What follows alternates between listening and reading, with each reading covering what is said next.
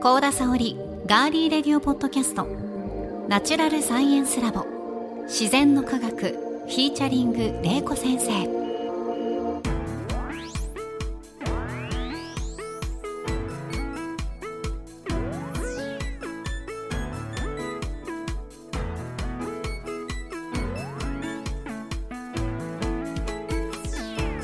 皆さんこんにちは。ガーリーレディオポッドキャスト。ガリレディパーソナリティの高田沙織です。ナチュラルサイエンスラボ自然の科学は元科学館職員防災士。農学博士の玲子先生に自然科学と自然現象である災害。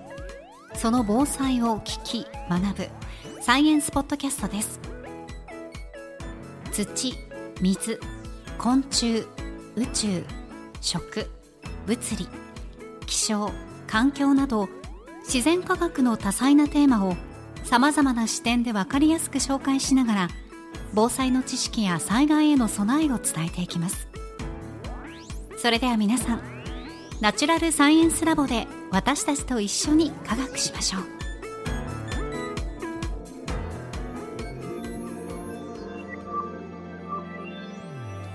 まずはこのラボの先生をお呼びしましょう。玲子先生です。よろしくお願いします。お願いします。さてこの自然の科学は毎月玲子先生に決めていただいたテーマについて皆さんと一緒に学んでいますが1月のマンスリーテーマは先生。冬の気象です。そうです、はい、冬の気象ということで前回は冬型の気圧配置教わったんですが、うん、今回はどんなお話でしょうか？今回はですねあの冬の気象でもあの冬だからこそ見える宇宙からの目から見る不思議な模様、はい、で、まあ、今回お話しするのはあのまたで後で詳しくお話しするんですけどあの JPCZ とカルマン渦についてあのお話ししていきます。聞き慣れない言葉が2つ、ね。はい、登場しましたが、はい、お願いします。はいあのー、まあ、前回ですね、あのー、冬型の気圧配置ということで北風の影響についてお話をしました。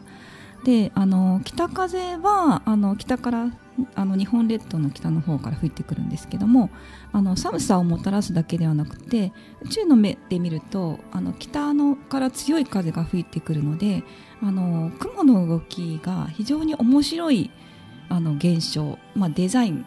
ですね。ある意味デザインみたいなが見えることもあるので、まあ、それについてあの紹介していきたいと思います。はい。あの、まあ、宇宙の目っていうとあの気象庁のホームページとか見ていただくとあのひまわりの映像や画像を見ることができます。でこれは気象庁の静止衛星というものであの天気予報とかにも使われているものなんですけども、はい、あの赤道上空、えー、3万5800キロの上空を飛んでいるような衛星になってます。でこれで見ると日本列島がを全てこうあの、えーと、宇宙の目で、えー、雲の動きを見ることができます。でじゃああの最初にご紹介したいのがあの冬型の気圧配置になるとその JPCZ というものですね。JPCZ、はい、初めて聞きました。そうですね。なんか略すの略してるんですけども、はい、こちらは、まあ、あの日本海寒帯気団収束帯というすごい長い名前なんです日本海？寒帯気団収束帯気団収束帯、はい。まあ、英語でジャパンシーポーラーエアマスコンバージェンスゾーンっていうね、まあ、その頭文字を全部取った。JPCZ なんですね、はいはい、多分 JPCZ ってもしかしたらあのニュースがウェブ記事に出てくるかもしれないんですけど、はい。はい、これはですねすごくあの冬型の気圧に配置になると特徴的なあの雲の、えー、画像で特にこれが発生するとものすごい雪が降るですね。雪雲ってことですか？そうですね。雪があのそうですね多く降るようなものになります。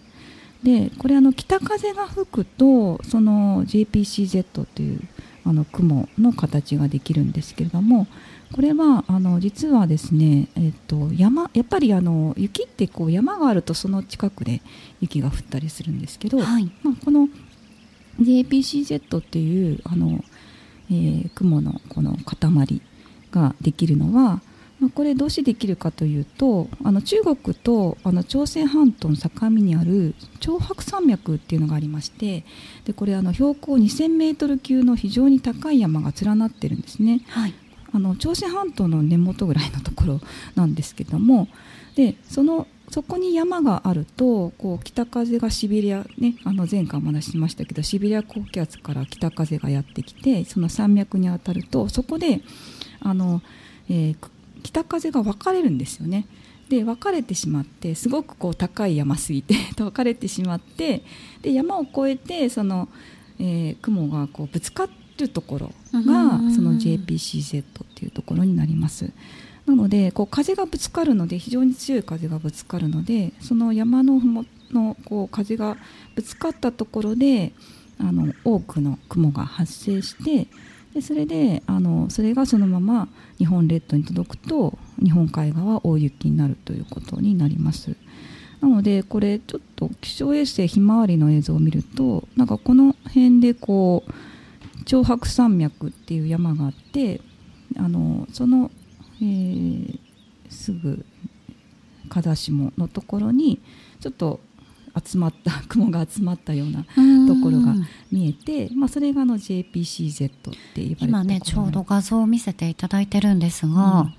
うん、本当にそうですね、はい、あの雲が、うん、先生がおっしゃったみたいに集まってるような、ね、濃くなってますね。ところですね、でこの城北山脈っていうのはあの結構あの朝鮮半島の皆さん民方ではすごく有名な山で、はい、ペクトゥ山っていう、まあ、白いああの頭っていう字に山って書くんですけどペクトゥ山っていうなんか標高2744メートルの山があってもう最高峰らしいんですね。であの朝鮮民族発祥の地とも言われるようなあの聖地らしいです。日本の富士山みたいななんかそんな山があるそうなので、まあ、そういう高い山があるとそのような特徴的な雲の形ができます。で、えーと、私これですねあのこのあ JPCZ が発生してるなと思った時に、はい、これあの今年の11月24日のその気象衛星ひまわりの画像なんですけど、まあ、見てたらもう一つ面白いあの模様ができていて、まあ、これが実はのカルマウズというものなんですね。はい、はい、でカルマウズっていうのはこうやって見ていただくとあのまたちょっと長白山脈よりちょっと南の方にあのチェジュ島っていうところがあって、はい、でそこに実はこれ風が当たってでそうするとこうそのチェジュ島のところからなんかうずうずうずみたいな渦がたくさん、うん、本当ですねできてるんですよ。不思議な感じですね。うん、なんか渦がこう急にたくさんできてるような状態でですごい面白い模様ができてるなと思ったんですけど、はいはい、まあ、これのカルマウズって言われるもので、まあこえっと、これハンガリーの工学者の方の名前なんですね。へであのセオカルマンさん。そうですね。セオドア・フォン・カルマンさん、はい、その方があの理論的に1911年にあの証明した現象になります。でこれは流れがあるところにこう遮るものがあって、まあ、今回はのチェジュ島なんですけどでそれが北風例えば北風がチェジュ島に当たって流れる流れがあるところに何かものがあってそこにぶつかるとその周りに流れた空気がある条件が揃うとこうくるっとこう渦ができるんですよ。次々にですね。でその現象が、まあ、これ流体力学ってちょっと物理学の現象なんですけど、はい、なんかそういう条件が揃うとこう上空から見るとすごいこう渦渦したような、はい、そんな模様が不思議な模様。ます。でこれはあの、まあ、今回その宇宙でのあの気象衛星からも見ることができるんですけど、はい、一応あのお家でも作ることができるんですよ。実験ができることですか、実験ができるんですけどこうやって、えっとまあ、ちょっとその遮るものっていうのをあの実際動かすことになるんですけどもあの、えっと、こう洗面器とかにお水入れてそこにあの炭を入れますあの墨汁ですね。で入れてでその墨汁のところをにあの、まあ、遮るものっていうところを、まあ、反対に動かすんですよね。あの、はい、えっと爪楊枝を入れてこう動かすとこういうふうにうずうずしたのがえー、はい見えます見えます、はい、そんなこう渦がこう連なるような模様ができるんですけどこれも全部カルマン渦というものになります、はい、家でも実験できるんですね、ね、作ってみることができるんですね、うんうん、そうなんです。で、まあ、このカルマン渦っていうのは結構その気象でもあるしもうそういうあのカルマン渦のこの渦の現象はありますし、はい、まあ、実験でもこういうふうに作ることができるんですけどあのすごい身近なところにもあって身近なところだとあの笛の笛ピューそうですね、はい、笛がどうして音が鳴るかっていうのは全部カルマウズなんですよ。うん、えー、そうなんですね。めちゃくちゃ身近でしたね。でなんか笛もこうまあ、息を吹きかけると少し穴が開いていて、うん、でそこに息を吹きかけると息がこう笛のあのなんなんていうか境目でこう息がこう2つに分かれるんですよね。うんうんうん、で分かれた時にその渦が発生して巻き込んででそうするとですねあの音って空気の振動なんですよね。はい、そうするとカルあのカルマ渦ができてその振動が発生して音が鳴るっていうことで、まあ、息が何か障害物に当たって分かれるそこで音が鳴るっていう現象で、まあ、これはカルマ渦が実はあの笛で発生してるということなんですよね。だから結構宇宙にもそのカルマウズは見えますし私たちの身近な笛にもカルマウズ、まあ、カルマウズ笛のカルマウズは見えないんですけど、はい、まあ、そういうところにもその物理現象であるカルマウズっていうのが発生してるっていうことになります。かペットボトルとかでもなんかこう角度をつけて息を吹き込むとボーっと音するんですけどそれははいはいはいはい、もうじゃあ全部そういった現象というか、はい、ものは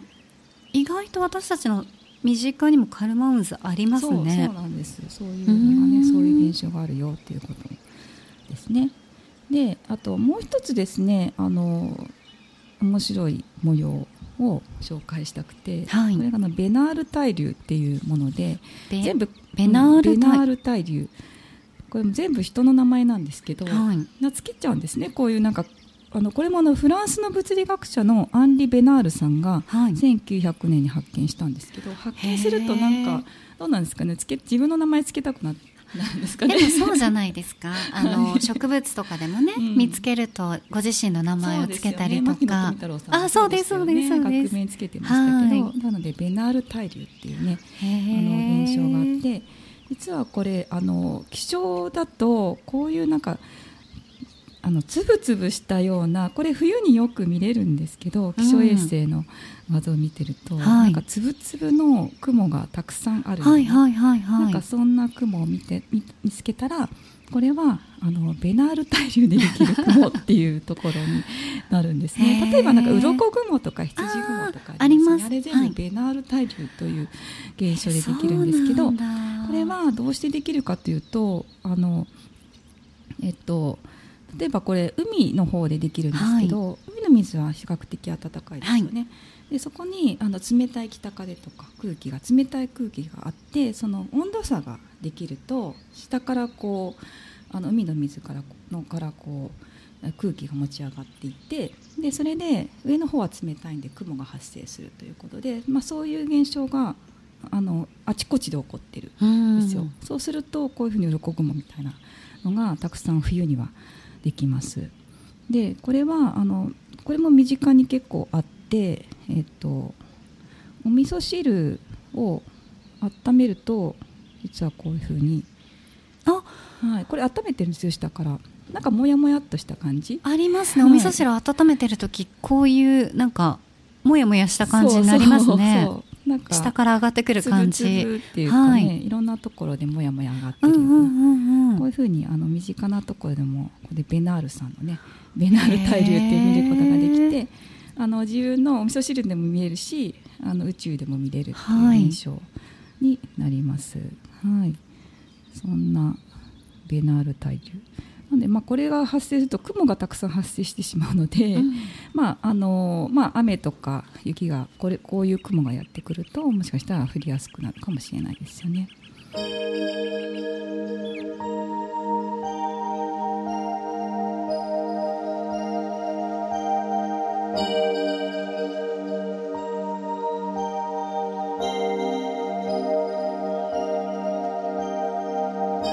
ということで多分あのえー、冬ですねお家にいることが多いかもしれないんでぜひあの私結構見てるんですけど、はい、あの気象庁のあのホームページから気象衛星ひまわりの画像が見ることができるんで、まあ、そこでうずうずしているカルマ渦だったりとかあのちょっと羊雲みたいなあの雲がこうベナール対流っていうんですけど、うん、あのそういうのを見つけてみるのもあの冬の時間の過ごし方として、うん、えー、楽しいんじゃないかなと思います。はい。ぜひ皆さんも寒い冬、外に出かけたくないと、ね、ね、うん、いう方は。雪降ってるなとか寒いなっていう時は、うん、あの気象庁の、うん、周りの、えー、画像を見て、はい、あうずうずしてるなとか。今こうだから雪降ってるんだとか寒いんだっていうのが分かりますもんね。そうですね、うん、そういうのも見つけてみるのもいいんじゃないかなと思います。はい、はい、今回はここまでです。続きは次回をぜひお聞きください。はい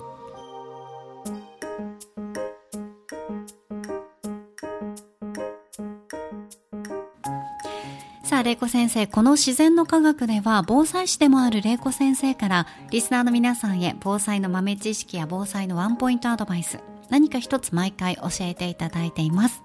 今回は何でしょうか？今回は、あの、低体温症に気をつけようということでお話をしていきます。気をつけたいですね。そうですね冬は。なんかあの、登山で結構低体温症っていうのが聞くと思うんですけど、はい、まあ、自宅でもね、今ね、低体温症で、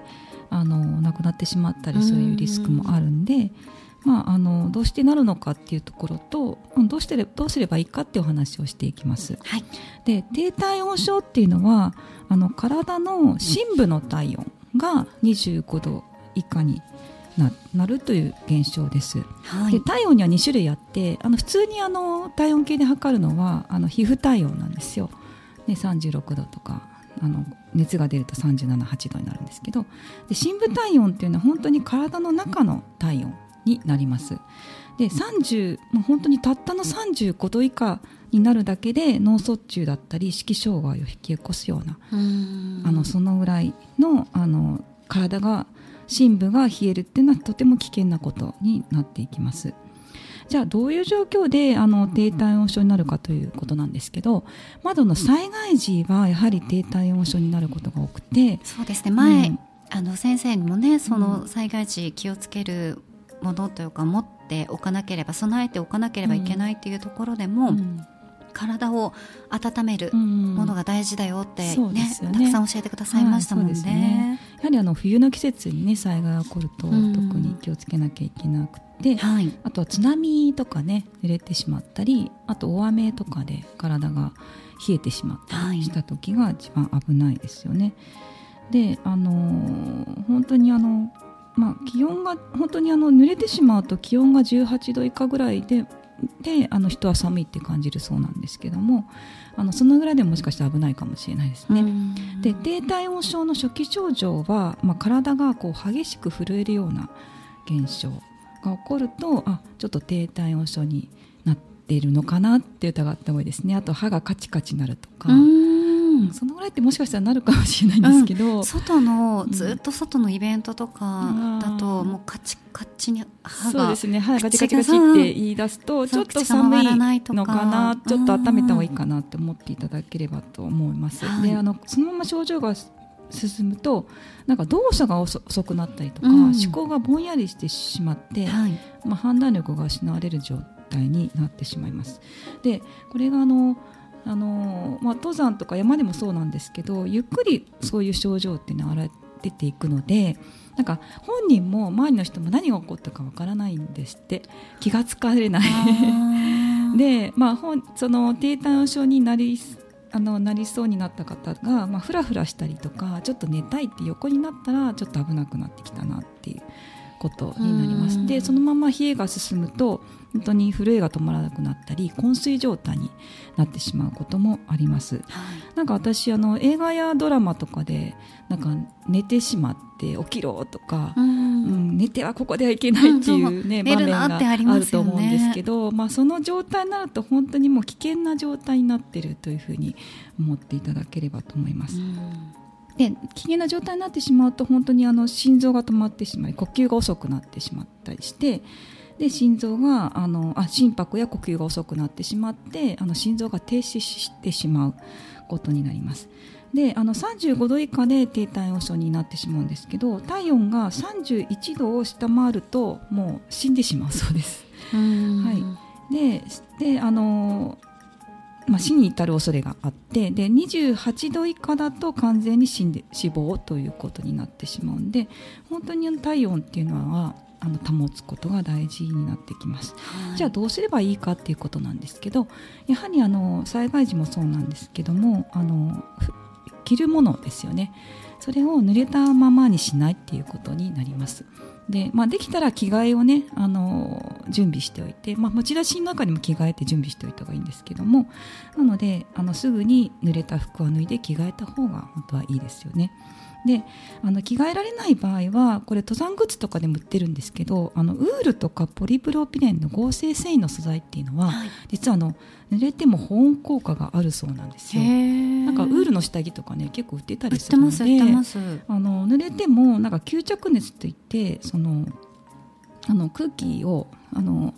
繊維がなんか潰れないそうなんですよね。でそうするとその間に空気を保持して体温を保つっていう効果があるんで、はい、まあ、そういうあのものももしかしたら冬の備えとして登山用でよく売ってるので、まあ、準備しておいてもいいんじゃないかなと思います、はい、あとは体温を保持するために衣類の重ね着とか帽子とか手袋を準備したりとかするのもいいですよね。あと温かい食べ物や飲み物これあの食の会にもやったかもしれませんがやっぱり中から温めるっていうのが体の深部をね温めるのに一番効果的なので、はい、はい、なので温かい飲み物を飲ますとかあのするといいと思います。なのでやはりカセットコンロねあのとかで、まあ、災害時はねあの必要やっぱり必要だなと思ったんですけど、はい、であと特にですねあの気をつけてほしいのがこれあの新年会、ね、1月に入ってされてやっぱりアルコール飲んだ時ってあの結構危なくて。でアルコールを飲んで、まあ、泥酔するまで飲んでしまうと実は低体温症になる方いらっしゃるそうで、はいはい、そうなんですか、はい、泥酔するまで飲んだこと過去に何回もありますけど。冬の時期危ない。冬の時期も過去ありますよね。そうなんですね、はい、部屋の温度が暖かければいいんですけど例えば暖房をつけないまま家に帰っちゃって寝てしまったとかそういうことはなかったですね。なんかそう帰ってすぐ寝ちゃったりしてからあの、えー、室温が寒い状態だと危なくて、はいはいはい、でなぜかというとアルコールは皮膚の血管を広げるために、うん、なんか熱くなるんですけど熱をこう逃がしてしまってるんですよね。あの皮膚の血管が開くので、はい、こうどんどん皮膚のからあの体から熱を奪われてしまうのでそれで体の深部体温が下がっていってしまうのでで意識がないっていうかね昏睡状態なので だんだん体が冷えていってしまっていつの間にか低体温症になってるってことがあるんで恐ろしいですね。ねお家の人がいてちゃんと温めね毛布かけてくれたりとか部屋が暖かいといいんですけどね。何にもない、ね、状態でその布団もかけずにゴロってソファーとかにね、うん、なってしまったのもちょっと危ないですね。危ないんですよであとお風呂で寝ちゃったりとかね、そういうのも危ないんで、はい、はい、体温がねれてしまうっていうことなので気をつけた方がいいですね。はい、はい。まあ、特に高齢者の方なんかは本当にあの体温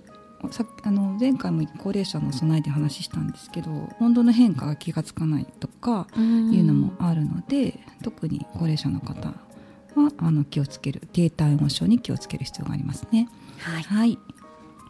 はいということで今回は低体温症に気をつけようというお話について先生にお話しいただきました、はい、ありがとうございました、はい、ありがとうございました。この自然の科学は毎週金曜日に配信します。ファーストーリーアップルポッドキャスト Spotify、Google ポッドキャスト Amazon Music ほかいろいろなポッドキャストアプリやサービスで番組をフォローしてお楽しみください。番組 X のアカウントのフォローもお願いします。ご感想や玲子先生に聞いてみたいことは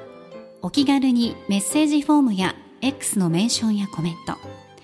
引用リポストなどでお寄せください。ハッシュタグは自然の科学とガリデリの2つをセットでつけてくださると番組スタッフがチェックできますのでよろしくお願いします。